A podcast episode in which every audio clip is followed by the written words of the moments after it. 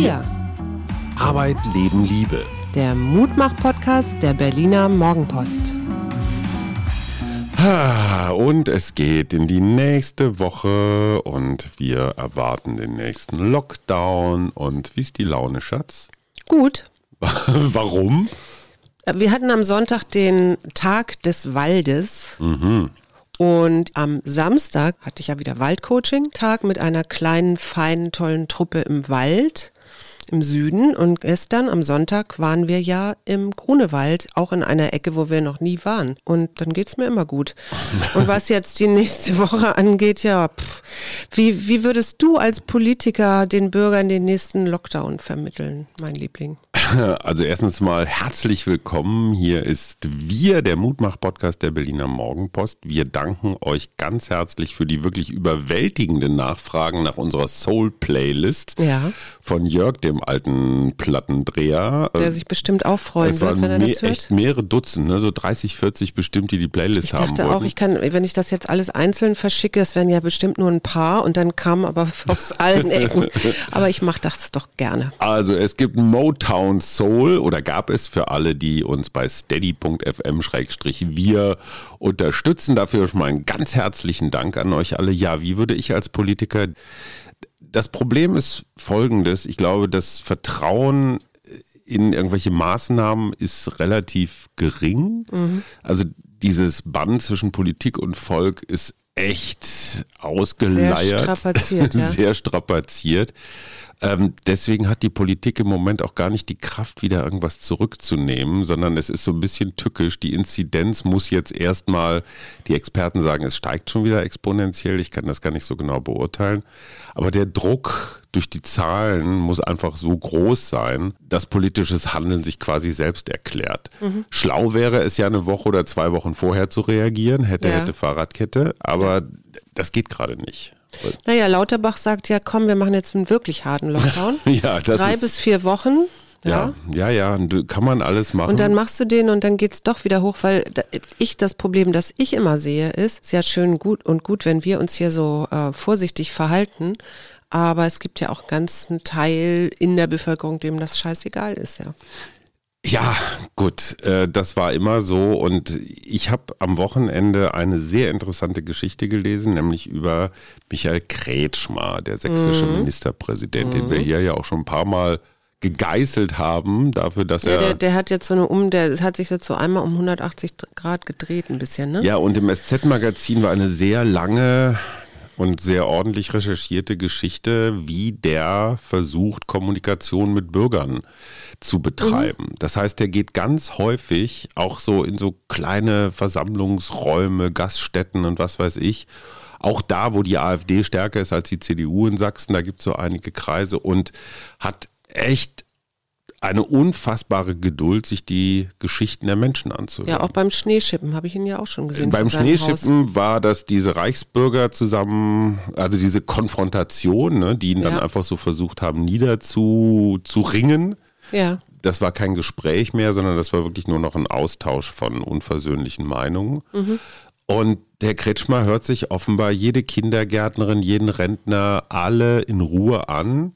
Er kann nicht jedes Problem lösen, um Gottes Willen, aber er kann dieses Gefühl vermitteln, ich nehme euch ernst. Ich Mhm. aber- bin bei euch. Die entscheidende Frage ist, reicht das? Also Ja, spricht genau. sich das rum? Nützt das? Genau, das wollte ich dich fragen. Reicht das? Ich, äh, ich meine, so bürgernahe Politiker ist ja schön und gut, aber wenn es da so um Meinungen geht, impfen oder nicht impfen, also sowas Fundamentales, ja, also Dialog ist immer auf jeden Fall besser und Kommunikation. Also auf jeden Fall nimmt er den Gegnern der Demokratie ein Argument aus der Hand, nämlich von wegen, ihr kümmert euch nicht oder ihr habt ja keine Ahnung oder ihr seid abgehoben. Ja, Ne? Also, und er müsste das als Politiker nicht. Du kannst auch, was weiß ich, deine ganz normalen Ansprachen irgendwo machen und das die Zeitung zitieren lassen und dann wieder weg. Es ist ja nicht so, dass das jetzt auch über Social Media viel vertrieben wird, was er da macht. Es ist wirklich so, ja, so eine, so eine Uphill-Battle, also so, eine, so ein Bergaufkampf. Du kannst nicht jeden Bürger einzeln überzeugen und viele machen dann auch einfach so, ach, so wegwerfende Handbewegungen. Aber er versucht etwas, was andere Politiker in dieser Intensität nicht versuchen. Und davor habe ich erstmal grundsätzlichen Respekt. Ja. Weil es gegen die Regeln ist. Normalerweise heißt es, oh, du musst auf Instagram, auf Twitter überall präsent sein als Politiker und so. Und er macht das genaue Gegenteil, mhm. persönliches Gespräch. Ich das weiß nicht, glaube ob ich, das glaube ich in der Tat ist, ist wirklich besser als jetzt so diese, weiß ich nicht, Posts irgendwo. Sag mal, ich habe mal eine Frage an dich als Meditationsexpertin. Ich habe tatsächlich inzwischen für mich das Putzen als meditative Aufgabe entdeckt. Ja, warum auch nicht? Äh, Ge geht das, Putzmeditation? Ja, klar. Echt? Denk doch mal an, es gibt doch so ähm, Zen-Mönche ähm, oder, ne, oder überhaupt buddhistische Mönche, mhm. die so Mandalas machen mit, mhm, aus mhm. verschiedenen farbigen Sand oder ja, Körnern ja, oder so. Das ist auch was sehr Meditatives. Also das ist auch eine Form von Meditation. Und ich so würde ich das genauso werten mit, mit dem Putzen oder so, ne? Dass du immer wieder, wenn du da mit deinem Staubsauger hin und her fährst oder mit dem Feudel darf ich ja nicht sagen, das sagt man ja nur in Hamburg, aber ähm, ne, so vor dich hin putzt, so, ja, das hat doch was sehr, sehr Meditatives. Aber die wirkliche Herausforderung ist es dabei nicht, den Gedanken festzuhalten, so Nö. wie schön wird es jetzt aussehen oder dann wird es bestimmt ganz lange nee, so bleiben. So, also einfach nur diesen einen Moment zu genießen. Und normalerweise bin ich bei so Hausarbeiten immer schon immer wieder ein, zwei Schritte vor. Ja, ja. Ne, was mache ich als nächstes? Und einfach nur in diesem Moment bleiben und nicht zu erwarten, oh, hinterher blinkt, also, sondern einfach nur. Ja, das ist ja Achtsamkeit und Meditation Ach, ist für mich ja auch eine gemacht. Achtsamkeitsübung. Ja. Ja. Ja. Das Rotkehlchen ist der Vogel des Jahres geworden. Und ich habe das ja gewählt. Na dann.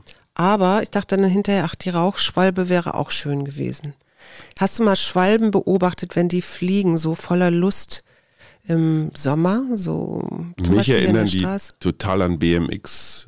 Fahrradfahrer, weißt du, die auch in dieser, in dieser Halfpipe, wo die Skateboards drin sind, mhm. mit ihren Rädern dann auch immer so schützen und drehen und sich mhm. in der mhm. Luft umdrehen und so weiter. Ich finde, die äh, Schwalben fliegen genauso. Mhm. So aus Spaß, noch spannender, ne? ja, ja, und noch spannender ist das, wenn du die beobachtest, wenn die so über Wasser fliegen. Oder ich habe auch mal irgendeinem Urlaub beobachtet, wie die dann immer getrunken haben aus dem Pool. Also immer so eine ganz kurze ja, ja. Anflug auf den Pool, ein Stück Wasser und dann wieder raus. Verspüren Tiere Spaß? Da fragst du mich was. Ich bin ja nun kein Biologe. Also ich würde sagen, ja. Also Vögel haben Spaß an turbulenten Flugmanövern. Könnte ich mir vorstellen, ja. Okay. Ich habe ja am Samstag eine wirklich absichtlich etwas herausfordernde, aber echt total befriedigende Abenteuertour gemacht. Mhm. Ich war ja erst relativ lange laufen im Grunewald, dann bin ich Kajak gefahren, tatsächlich noch durch letzte Eisschollen mhm. und hatte echt Schiss, dass ich reinfalle, weil normalerweise, also du brauchst ja so ein bisschen bewegliches Becken, ne? Ja. Also Kajakfahren ist ja ein bisschen so wie Karneval in Rio. Kriegt man da im Moment nicht einen kalten Hintern? Das ist genau das Problem. Und die, das Zusammenspiel von einem echt steifen Oberkörper, nämlich genau meinem, untrainiert und so echt elastisch wie ein Teeträger. und, und du steuerst das Boot ja schon auch so, indem du einfach nur so ein bisschen den Hintern so von mhm. links nach rechts bewegst. Die Hüfte. Genau. Und wenn diese Hüfte aber ein Teeträger ist, dann hast, also ich hatte irgendwie null Kontakt mit dem Boot. Mhm. Und dann musste ich auch noch, weil es ein kleiner Notfall war, einen Baum, der aber, sorry, du musst jetzt ganz tapfer sein, aber der war wirklich hinüber, von, ja, von hat, innen ja komplett zerfressen. Also ich musste auch noch Holz hacken, weil dieser Baum wohin gefallen war, wo er gar nicht hingehörte, zu brauchen war. Und dann bin ich mit dem Kajak wieder zurückgefahren und habe auch noch ein Boot abgeschleppt. Also es war so richtig so, Oh, ich fühlte mich so ein bisschen wie so ein Trapper in Kanada. Ich war auch ganz alleine, es war nichts los und ich war hinterher so platt. Wie hießen diese Bruce oder wie heißen diese Bruce Willis äh, Filme, wo er auch immer so der Einzelkämpfer gegen den Die Rest Hard. der, Ja, genau. Ja, ja, so. ja so genau, das Bruce Willis Gefühl, aber es war so ein radikaler Tapetenwechsel, ne? Ja, ist doch so schön. Mal ganz raus aus der warmen Hütte und so, boah, dieses, dieses Schiss vorm ins Wasser fallen, das ist ja echt kein Spaß, ne? Weil du weißt, bei 0 Grad kaltem Wasser ist es echt höchst unangenehm, noch mit vielen Klamotten an, dann irgendwie zu kentern. Also das war schon so Adrenalin, das hat echt Spaß gemacht. Was machen wir am 24. März um 12 Uhr? Äh, Mittags. Keine Ahnung. Eine Schweigeminute für die Corona-Opfer. Oh. Ja.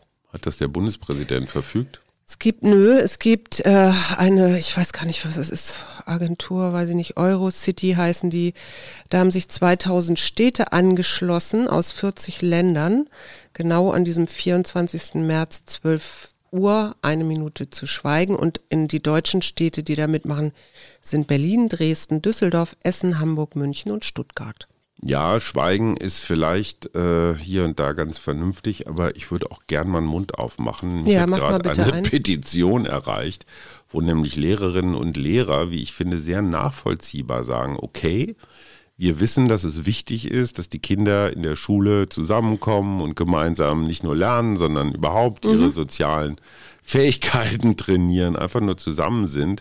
Aber wir Lehrer geben auch zu bedenken, dass wir diejenigen, gerade jetzt bei steigenden Inzidenzen und bei mehr Mutanten und aggressiveren, dass wir diejenigen sind, die hier echt an der Front Ja. zugange sind. Äh, Wir würden auch gerne Also impfen. Genau, wir würden auch gerne geimpft werden, aber Lehrer sind äh, in der Impfhierarchie relativ weit hinten. in Also Gruppe ja, ich drei. glaube, das ist wieder die Frage nach dem Bundesland, weil ich gehört habe, in Hamburg werden die Lehrer schon ge geimpft. Mhm. Also da müsste man mal nochmal nach rechts und nach links gucken. Ich weiß, wir sind hier in Berlin ziemlich lahm. Aber da finde ich ganz ehrlich, ne, wir reden über Astra hin oder her. Ich, ich habe noch keine Zahlen darüber gehört, wie viele Impfdosen jetzt tatsächlich durch dieses nochmalige Prüfen vergammelt sind. Wobei gegen das Prüfen ist ja gar nichts Ich glaube, einzuwenden. so schnell vergammeln die auch nicht. Und sie sind ja jetzt, Gott sei Dank, sie haben ja auch schon wieder aufgemacht. Also seit Samstag kann man sich ja wieder impfen lassen. Auch mit diesem. Aber grundsätzlich ist da überhaupt nichts gegen einzuwenden, ne? weil ich finde, Lehrer sind genauso systemrelevant wie, wie Krankenpfleger oder Gesundheitspersonal, vor allen Dingen, wenn die Schulen so lange wie möglich offen gehalten werden. Ich bin voll bei dir. Sag mal, ähm, diese sprunghaft angestiegenen Mallorca-Reisen, ja? Ja, Ich habe mich so gefragt, also ich habe mich so versucht, Perspektivwechsel mal in jemanden zu versetzen, der da jetzt hinfahren will unbedingt und seinen Osterurlaub da jetzt mal machen will. Ne? Ist das dann so ein Gefühl wie, ich habe es geschafft, Konsum, ich, ich bin dabei? kann sein. Ich kann mich in dieses Denken nicht so richtig reinversetzen, weil ich würde mich, glaube ich, unwohl fühlen. Weil ne, die, die Order ist nach wie vor möglichst wenig bewegen. Ja. So, und wir gehen jetzt hier social gedistanced in den Wald und passen darauf auf, dass wir jetzt nicht Travel Spreader sind. Ja. Auf der anderen Seite, in Mallorca gibt es halt Menschen, die von diesem Tourismus leben.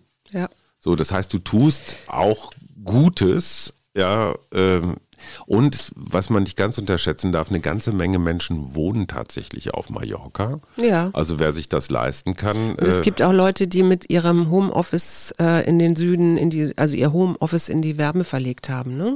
Ja, ich versuche jetzt einfach mal diese ganzen Kategorien von Neid und Missgunst äh, zu unterdrücken und wenn das jemand tun möchte, dann soll er das. Solange sichergestellt ist, dass er sowohl bei der Ein- als auch bei der Ausreise nicht irgendwas weitergibt. Also ich finde, eine Quarantäne sollte dann zumindest mal sein. Ja, ja, das haben sie ja auch schon besprochen, ne? Das ist irgendwie, du musst eine bestimmte, du musst eine Impfung, äh, nicht eine Impfung, du musst einen negativen Test vorlegen und du musst in Quarantäne, wenn du wiederkommst. Also das muss man dann, glaube ich, noch mit bedenken, wenn man sowas macht. Und sag mal, das andere, womit ich mich jetzt auch gerade immer wieder beschäftige, ist Herr Spahn. Ne? Was denkst du, wie lange kann der sich noch halten? Ach, das ist alles so ein bisschen. Hast du das mit den Maskenlieferungen mitgekriegt? Ja, das ist äh, eine Geschichte, die wird noch, die passt vor allen Dingen in eine, ich sag mal, in so eine Abfolge von Geschichten. Ne? Es ist ja gerade rausgekommen, dass seine Villa, die er sich gekauft hat mit seinem Mann zusammen, dass die über vier Millionen gekostet hat. Und da fragt man sich so als normaler Bürger, ja, ein Minister verdient ganz gut, äh, sein Freund, also sein Mann als leitender Redakteur sicherlich auch. Ist der wirklich leitender Redakteur? Ich glaube, der ist der, der leitet eine Ja gut, Abteilung er bei der Büroleit, Büroleiter Genau. Berliner Büro. Also die oder so, verdienen nicht schlecht, aber vier Millionen, das ist schon, ist schon üppig. Ja, aber was ich ja viel schräger fand, war, dass der Vor äh, dass irgendein Vorstand der Hubert Burda Medien im letzten Jahr im April, als wir so einen Maskenengpass hier hatten, sich an das Ministerium gewandt hat und angeboten hat, Masken zu beschaffen. Ja. Und äh, daraufhin gab es dann eben auch eine große Lieferung Masken an das Ministerium. Äh, ja, und wie gesagt, sein Mann arbeitet in der, bei der Boda GmbH. Also, hm. Aber da muss man einmal fairerweise sagen, das war die Zeit vor einem Jahr, als alle geschrien haben, Masken, Masken, Masken. Ja, und natürlich muss ein Bundesministerium auch funktionieren. Ne? So, das ist das eine. Und das andere ist natürlich, die Masken sind zum Teil zu Preisen gekauft worden ich glaube, mehr als 5 Euro das Stück. Ja, aber dies hier war Einkaufspreis, also tatsächlich. Dagegen kann man nichts sagen, aber es gab diesen, diesen anderen Maskenfall, wo fast eine Milliarde Euro ausgegeben worden ist und dieses Unternehmen, was dann geliefert hat, hat sehr viel minderwertige Sachen geliefert zu völlig überhöhten Preisen. Und da denkt man sich immer, oh, aber kann man da nicht einfach auch sagen, okay, das ist dieses, weißt du, wir alle haben keine Ahnung, da kommt plötzlich was Neues auf uns zu und dann gibt es eben auch Fehlentscheidungen? Ja, sicherlich. Das Problem ist, und deswegen kam ich mit der Villa, wenn diese Fehlentscheidungen, ich sag mal, in irgendwie andere Zusammenhänge gestellt werden können, was wir Medienmenschen natürlich auch machen, dann denkt man sich, ei, ei, ei. Mhm. Und das ist eben das Problem der Bazooka. Ne? Mhm. Wenn der Staat sagt, wir zahlen alles, koste es, was es wolle, mhm. dann kommen natürlich ohne Ende diese klassischen Mitnahmeeffekte. Ja. Leute beantragen Fördergelder, überhöhen die Preise, Luftbuchungen hier und da. Das ist natürlich ein Honigtopf, an den alle ran wollen. Und dieser, dieser CSU-Heini Sauter, der die Kohle dann auch echt noch über eine Briefkastenfirma irgendwo verschiebt und versteckt, das ist richtig. Das ist ja nicht nur Gelegenheitsmitnahme, das ist ja richtig ja, es ist auch so, Es ist auch so dämlich, ja. Also ich, ich weiß gar nicht, ob man das ja, ja, ich, ach, ich will mich darüber gar nicht weiter unterhalten. Es ist super dämlich, aber es zeigt auf der anderen Seite eben auch, wie einfach es ist. Und ne? wie real, ich will da jetzt nicht drüber reden. Ne, du willst ja jetzt nicht drüber reden, finde ich nicht, finde ich. Äh, Nein, das ist im Prinzip, reden. ja, natürlich, aber was soll man dazu sagen? Das sind so, das ist mir so fremd, dieses, wie kann ich mich jetzt hier bereichern? Also dieses Ego, Ego, Ego, ich, ich, ich, ich. Das ist mir komplett fremd. Und ich wundere mich immer so ein bisschen und wahrscheinlich wäre ich ein anderer Politiker und würde sowas jetzt nicht mitdenken, aber. Pff. Aber guck dir doch mal an, die Zahlen der CDU, CSU sind im freien Fall. Ja. Die lagen vor ein paar Wochen noch bei deutlich über 30 und jetzt sind sie nach der neuesten Umfrage beim 27 und der Boden ist noch nicht erreicht, sagen die Meinungsforscher. Mhm. Das heißt, Merkel weg bedeutet in dieser Partei und auch in dieser Schwester, in diesem Schwesterverhältnis CDU, CSU unglaublich viele Irritationen und das führt halt dazu, dass die Machtfrage überhaupt nicht geklärt ist. Mhm. Ne, es geht, es ist ein totales Durcheinander, äh, welche Kräfte sich in dieser Partei durchsetzen. Ja. Und das war, und daran siehst du überhaupt, was die Merkel die letzten 16 Jahre einfach auch zugedeckt hat, ne, mhm. ne, durch ihre Präsenz und ihre Macht und mhm. all sowas. Und das bricht jetzt alles auf. Ja. Aber das war, als Kohl weg war, 98, war das genau das Gleiche. Da ich frage dich jetzt mal was anderes. Los. Ich habe jetzt keine Lust mehr über Politik zu reden. Welcher Baum ist in den Wäldern Deutschlands, in den Mischwäldern Deutschlands, mhm. der Baum überhaupt der wichtigste? Der wichtigste? Mhm. Die Buche. Super. Genau. Habe ich ja, aber geraten. Ist genau, genau richtig. Und jetzt ist ja folgendes: Wir haben ja einen Klimawandel mhm. und auch Buchen leiden darunter. Mhm. Jetzt sucht man natürlich nach widerstandsfähigen Bäumen, mhm. die man dann nachpflanzen kann. Und? Da hat Marco Tienes vom Senckenberg-Institut Biodiversität und das Klimaforschungszentrum in Frankfurt am Main haben jetzt das Erbgut von Rotbuchen entschlüsselt. Also vor allen Dingen äh, die Erbeigenschaften, die zutage kommen, weil einige Buchenarten diesen Wassermangel im Sommer besser vertragen mhm. als andere. Und da haben sie 130.000 Gene identifiziert mhm. und das vergleichen sie jetzt mit einem Buchenwald im Süden Italiens, der auch sehr gut mit diesen Trockenperioden umgehen kann. Verstehe. Und dann kannst du nämlich gucken, äh, welche Bäume haben hier auch dieses gleiche oder ähnliche genetische Material oder Erbinformation. Mhm. Und aus denen kannst du dann sozusagen Eltern das sind dann die Eltern neuer Buchengenerationen, die man wieder in die Wälder pflanzen kann, damit unsere Wälder hier erhalten bleiben. Wobei ich mich ja immer frage, ja. wieso, ähm, also es muss erst so weit kommen, dann müssen wir wieder züchten, dann, also das ist alles so absurd. Aber jetzt mal dieses Züchten hat ja offenbar was mit Genforschung zu tun. Ne? Ja. Wir reden hier von grüner Gentechnologie. Ja, Darf man, Darf man äh, in den Genen rumforschen, wenn es dem Klimawandel dient, also die, der Reaktion darauf? Ja. Ja, ich denke schon. Ja, ja, ich weiß. Ich denke schon, ich denke darüber nach gerade. Also du, das heißt ja immer wieder, du greifst in ein Ökosystem ja. ein. Ne? Also müsst mal gucken, wie das, was dabei rauskommt. Ich meine, wenn es so eine Buchenarten sowieso schon gibt, die Trockenstress besser, mit Trockenstress besser umgehen können. Darfst du an den Genen rumfummeln? Dann fummelst du nicht an den Genen rum, sondern dann nimmst du nur von diesen Buchen, die quasi aus denen züchtest du neue Bäume. Okay. Also ich habe schon mal eine Karte gezogen, ein Rückblick auf deine letzten zwölf Monate. Welcher Ort war der schönste, den du gesehen hast in den letzten zwölf Monaten? Welcher Ort? Tatsächlich ein Wald. Welcher? Grunewald mittendrin. Grunewald mittendrin. Ich habe auch einen Wald interessanterweise, aber diesen sind wir wieder bei Buchen, den Buchenwald bei Angermünde. Stimmt, den hätte ich auch, ja da waren auch sehr magische Momente, gerade wenn die Sonne so durch diese mächtigen, mächtigen Bäume schien. Ja, da habe ich ja noch ein, eine Verabredung am 29. Mai mit einem langen Waldtag ah. dort. Am Sonntag waren wir, äh, ich fühlte mich ein bisschen wie ein Spürhund, weil du hattest, du hast ja ausgedacht, deine Waldtage jetzt bestimmten Bäumen zu widmen. Das heißt, seit mehreren Tagen ist die Familie Schumacher angehalten, Birken zu finden, wo die so stehen, dass Suse da ihr, ihren Workshop abhalten kann. Das heißt, ich laufe nur noch mit einem Birkenblick durch die Gegend. Mhm. Aber es kann sein, dass wir heute im Grunewald was gefunden haben. So, gib die ja. Losung aus für die kommende Woche. Geh doch spielen. Geh doch spielen. Was spielen wir denn diese Woche?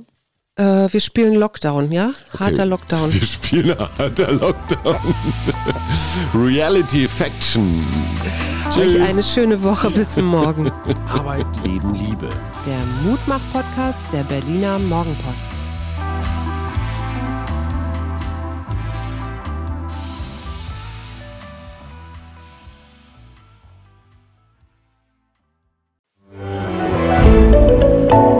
Podcast von Funke.